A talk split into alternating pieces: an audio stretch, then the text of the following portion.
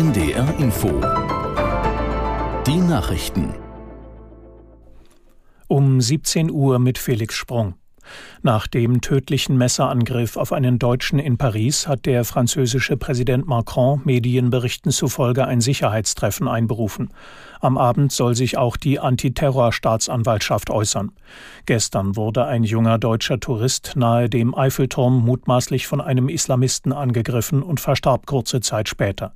Zwei weitere Menschen wurden verletzt. Der mutmaßliche Täter saß bereits im Gefängnis wegen der Planung eines früheren Anschlags und hatte nach Angaben des Innenministers erhebliche psychische Probleme.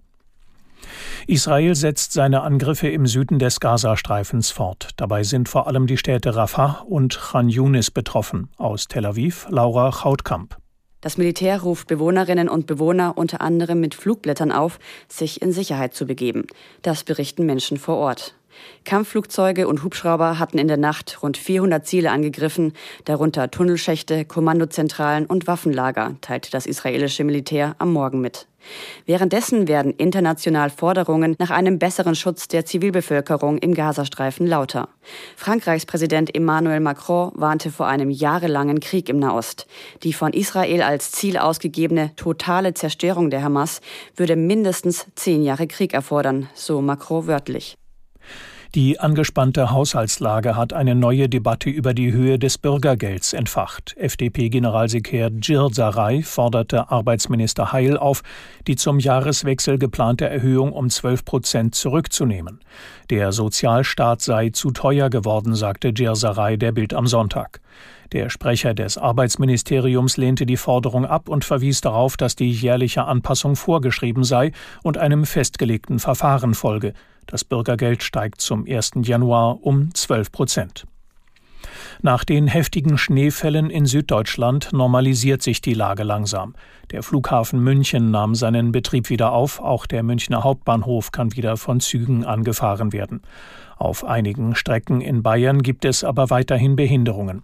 Die Deutsche Bahn bittet Reisende auch morgen nicht, dringend notwendige Fahrten von und nach Süddeutschland zu verschieben. Man werde auch zum Wochenstart nicht alle Verbindungen im Fernverkehr anbieten können. In der zweiten Fußball-Bundesliga hat Hannover 96 eine Auswärtsniederlage hinnehmen müssen. Die Niedersachsen verloren beim SC Paderborn mit 0 zu 1. Aus der Sportredaktion Martin Seidemann. Hannover kassierte in der ersten Minute der Nachspielzeit den entscheidenden Treffer in Paderborn. Zuvor hatte die Mannschaft 70 Minuten in Unterzahl überstanden, nachdem Schaub in der ersten Halbzeit wegen groben Foulspiels mit Rot vom Platz geflogen war. Auch für den zweiten Nordclub verlief der Nachmittag denkbar bitter. Hansa Rostock hatte in Karlsruhe mit 2 zu 0 geführt. Danach gab es gute Chancen auf weitere Treffer und trotzdem mussten sich die Rostocker am Ende doch mit einem 2 zu 2 Unentschieden zufrieden geben. Hansa bleibt damit 17. Hannover steht auf dem siebten Tabellenplatz. Das waren die Nachrichten. Das Wetter in Norddeutschland. Meist bleibt es trocken, minus 4 bis plus 3 Grad. In der Nacht zeitweise klar, von Ems und Nordsee her Schnee. Tiefstwerte minus 1 bis minus 5 Grad.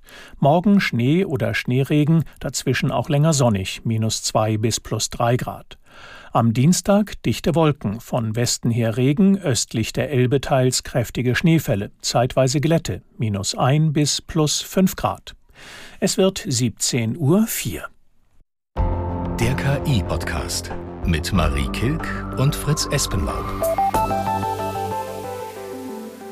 Willkommen beim KI-Podcast. Wir reden heute über Schönheit. Fritz, du bist heute besonders schön. Du warst beim Friseur.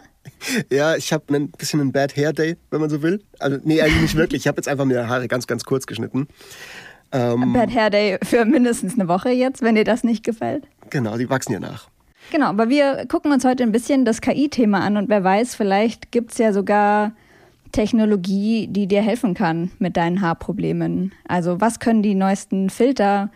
Kann KI uns schöner machen oder verändert KI vielleicht sogar, was wir schön finden? Darum geht es heute in der Folge. Aber vor wir eintauchen in die Welt der Schönheit,